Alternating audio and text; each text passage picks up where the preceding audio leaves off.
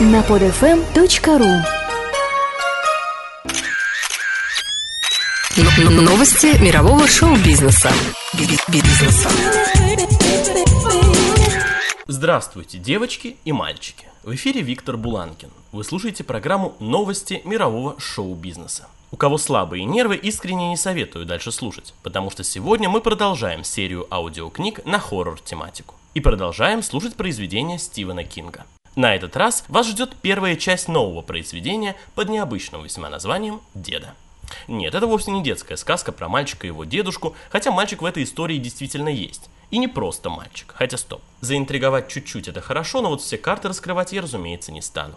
О Стивене Кинге я вам уже рассказывал, но вот еще несколько фактов его биографии в качестве предисловия к сегодняшнему произведению. Кинг начал писать с 7 лет. После того, как на чердаке в доме своей тетки он обнаружил ящик, набитый фантастикой и ужастиками. В январе 1959 Стивен за своим братом Дэвидом решают издать свою газету, названную «Горчишник Дэйва». 12 мая 1973 года единственный телефонный звонок раз и навсегда меняет жизнь Стивена Кинга. Билл Томпсон сообщает ему, что Doubleday продал права на издание Кэрри, издательству Signet Books, за 400 тысяч долларов. По контракту Стивен Кинг получал половину этой суммы. Баснословный гонорар по тем временам позволил ему оставить работу преподавателя английского и всецело посвятить себя любимому делу – писательству. С тех пор Кинг опубликовал более 40 романов. В 1998 году Кинг занял 31 место в списке знаменитостей Forbes Top 40 List of Entertainers, заработав за год около 40 миллионов долларов. Несмотря на то, что он официально заявил об уходе из большой литературы, Кинг продолжает писать. С августа 2003 он ведет свою колонку в еженедельнике Entertainment Weekly, посвященную шоу-бизнесу. Кинг продолжает пробовать себя и в иных областях индустрии развлечений, но и не забывает при этом временами сниматься в кино. Ну что ж, а теперь время слушать сегодняшнюю страшную историю. Сюжет ее таков. Задолжав огромные деньги в карты, герой по имени Шеридан вынужден красть маленьких детей, чтобы расплатиться с долгами. И вот однажды украденный им мальчишка оказывается вампиром. Слушаем историю дальше в исполнении актеров Романа Волкова, Виктора Покотулюка, Русланы Волковой, Дмитрия Игнатьева и Дмитрия Язова.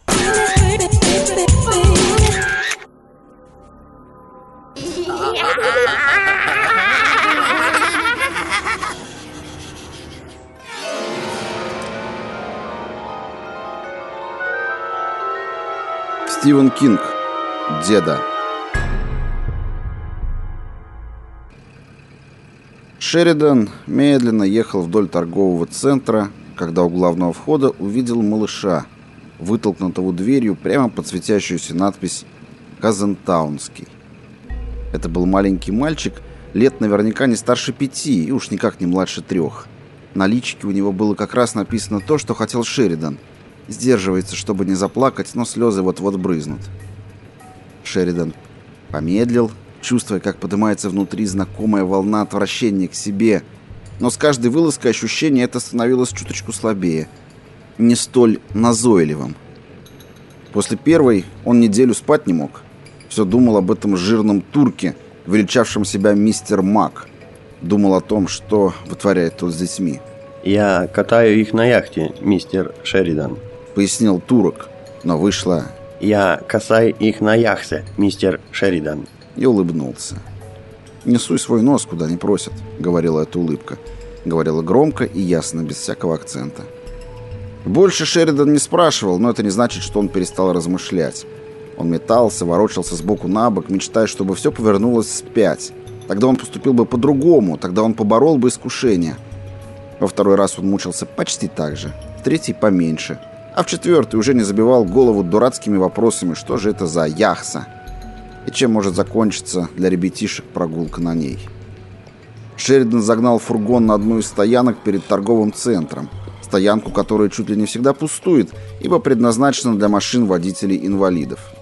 На задок фургона Шеридан предусмотрительно прикрепил специальный номер, выдаваемый инвалидом. Это оберегало его от подозрений и позволяло беспрепятственно пользоваться удобной стоянкой. Ты каждый раз надеешься, что тебя не схватят, но каждый раз за день или за два до выхода на дело крадешь у инвалидов номера. К черту, эту муру. Он нынче попал в затруднительное положение, а тот парнишка может ему помочь. Он вылез из машины и направился к малышу, который озирался вокруг, все более и более впадая в панику. «Да», — подумал Шеридан, — «ему должно быть лет пять, а то и шесть, только что-то на вид чересчур слабый и хилый». В резком свете флуоресцентных ламп, бьющим сквозь стеклянные двери, мальчик казался белым, как полотно, и больным.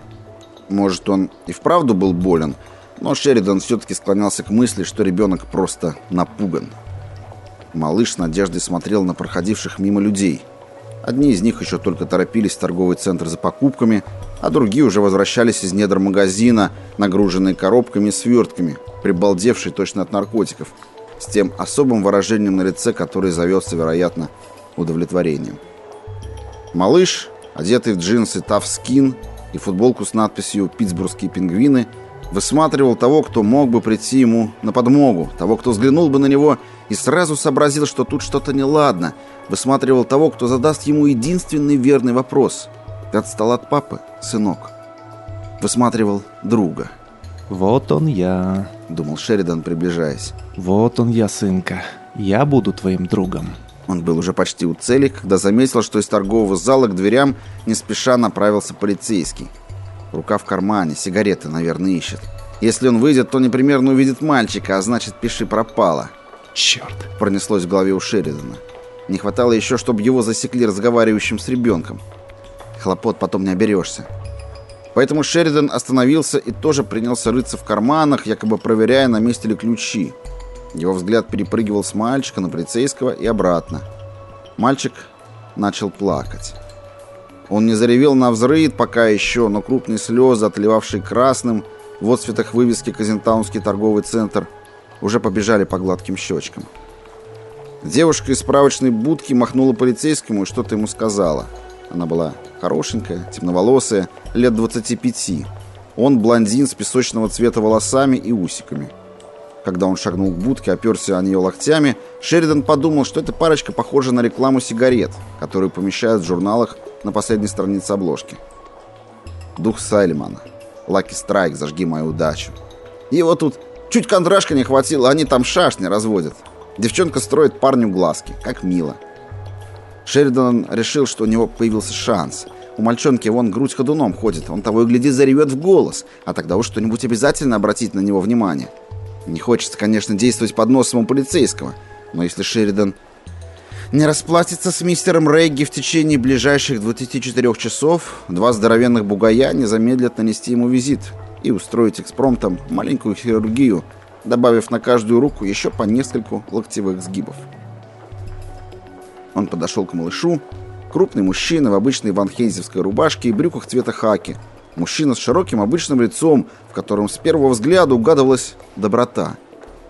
Он присел на корточки, положив руки мальчонки на бедра, чуть выше коленей, и мальчик повернул к нему свое бледное, испуганное личико.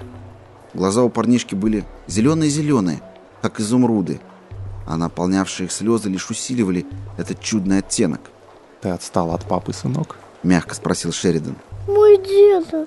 Размазывая по щекам слезы, сказал малыш. «Папы тут нет, а я не могу найти деду!» Вот теперь он разрыдался, и женщина, направлявшаяся в магазин, озабоченно оглянулась. «Все в порядке», — успокоил его Шеридан, обнял мальчика за плечи и легонько подтолкнул вправо, к фургону. Потом посмотрел внутрь магазина. Теперь полицейский стоял, наклонившись к девушке из справочной. Похоже, между ними уже что-то наклевывалось. А если нет, то вскоре наклюнется. Шеридан расслабился. Коп ничего не заметит, если будет продолжать в том же духе. Да и очередь к кассам загораживает ему обзор. А раз так, то обделать дельца проще пареной репы. «Я хочу к деде!» — плакал мальчик. «Ну, конечно, хочешь. Еще бы не хотел», — сказал Шеридан. «И мы сейчас будем его искать. Гляди веселей». Он настойчиво потянул мальчишку вправо. Мальчик поднял глаза. В них появилась надежда. «Вы сможете его найти? Можете найти, мистер?» «Безусловно», — заявил Шеридан и ухмыльнулся. «Искать пропавших — это... это, если хочешь, моя профессия». «Правда?» Малыш робко улыбнулся, но глаза его по-прежнему были на мокром месте. «Абсолютно», — заверил Шеридан, мельком глянув внутрь магазина, чтобы убедиться, что полицейский не обращает на них внимания. Коп, которого из-за толпы было едва видно, а ему, соответственно, едва видно Шеридана и мальчика, если оглянется, даже не смотрел в их сторону. Во что был одет твой деда, сынок? В костюм. Сказал мальчонка. Он почти всегда в нем ходит. Я только один раз видел его в джинсах. Малыш говорил это так, будто Шеридан прекрасно знал, что предпочитает из одежды деда. Готов поспорить, что костюм черный.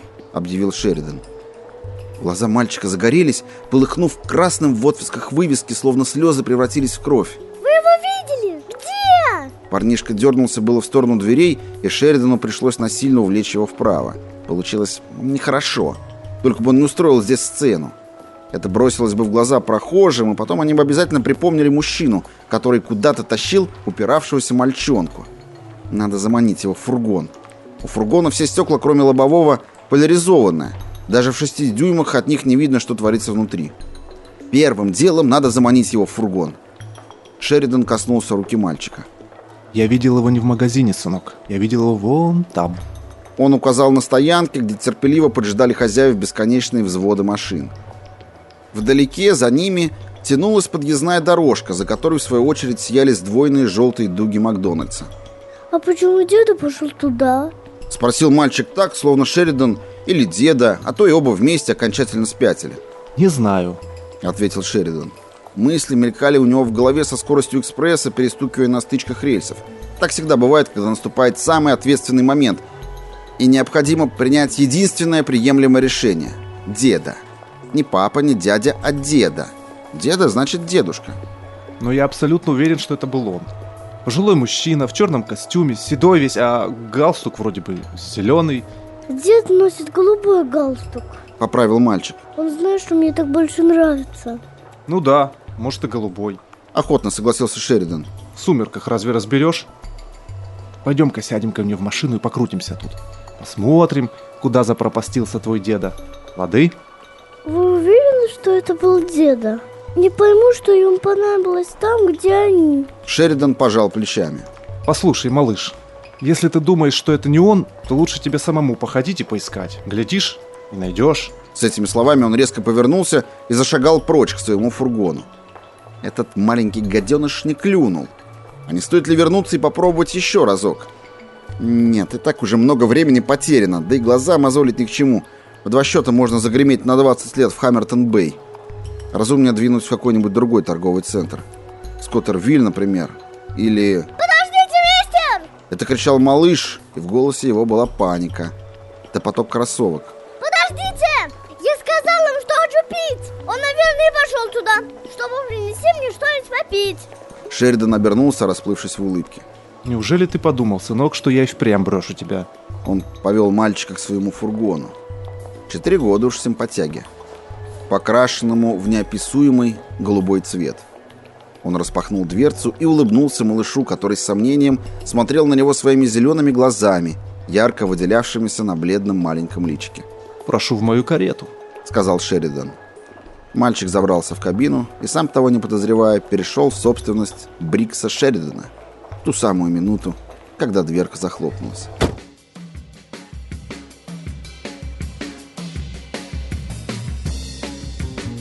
У Шеридана не было проблем с бабами. Он мог пить или не пить по настроению. Единственной проблемой его были карты. Любые игры в карты, лишь бы на деньги. Он потерял все. Работу, кредитные карточки, дом, который достался от матери. Ему не довелось пока сидеть за решеткой, но едва столкнувшись с мистером Регги, он понял, что тюрьма по сравнению с этим типом – сущий рай. В тот вечер он вел себя как последний идиот. Лучше бы сразу все спустил. Когда спускаешь все сразу, то расхолаживаешься, возвращаешься домой, смотришь по телеку проделки коротышки Карлсона, а потом идешь спать. Но когда срываешь первый банк, то теряешь голову. В тот вечер Шеридан потерял голову и к концу игры задолжал 17 тысяч долларов. В это было трудно поверить, он был потрясен, ошарашен несправедливостью проигрыша. В дороге домой он старался не напоминать себе, что должен мистеру Регги не 700, не 7 тысяч, а 17 тысяч звонких монет. Как только мысли перескакивали на это, он начинал хихикать и включал приемник в машине погромче. Но на следующий день ему было уже не до смеху, когда две гориллы, ребята, которым несложно добавить на каждую руку по нескольку локтевых сгибов, если не заплатишь, притащили его в контору мистера Регги. Я заплачу. Залепетал Шеридан. Заплачу. Послушайте, это не проблема. Через пару дней, самое большое через неделю, ну, через две недели на худой конец. Ты утомил меня, Шеридан. Сказал мистер Регги. И я... Заткнись. Думаешь, я не знаю, что ты будешь делать, если дать тебе неделю?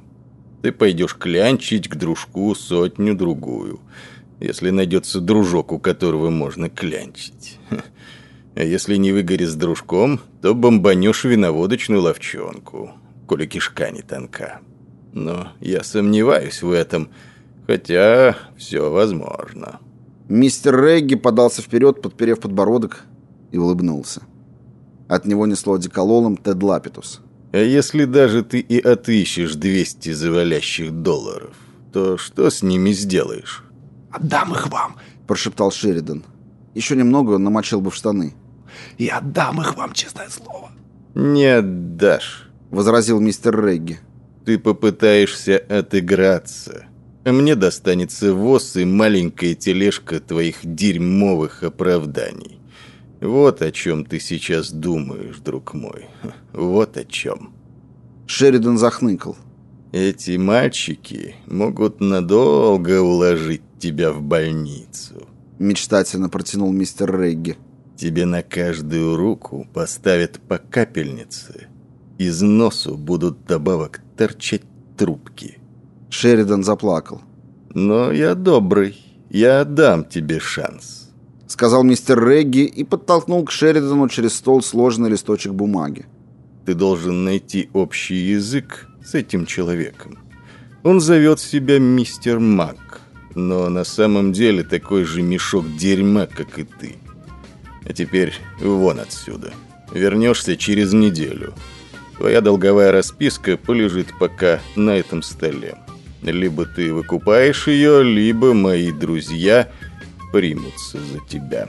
И тогда, как выразился некий Букер Ти, однажды начав, они не становятся, не получив полного удовлетворения. Полного удовлетворения, конечно, никогда не бывает. Ну что ж, пришел конец. Не пугайтесь, всего лишь навсего конец первой части этого произведения, друзья. Продолжение вы услышите в следующий раз. А пока что пока и всего самого хорошего. Нашими партнерами стали сеть мультимедийных магазинов в Москве компания «Ливерпуль», а также сайты StarsLife.ru, Видеоигр.нет, FastTorrent.ru, BigTorrent.ru, HorrorZone.ru, TVM.TV.ru, Live Entertainment Name и .g.net. Виктор Буланкин, новости мирового шоу-бизнеса. Новости мирового шоу-бизнеса. Скачать другие выпуски этой программы и оставить комментарии вы можете на podfm.ru.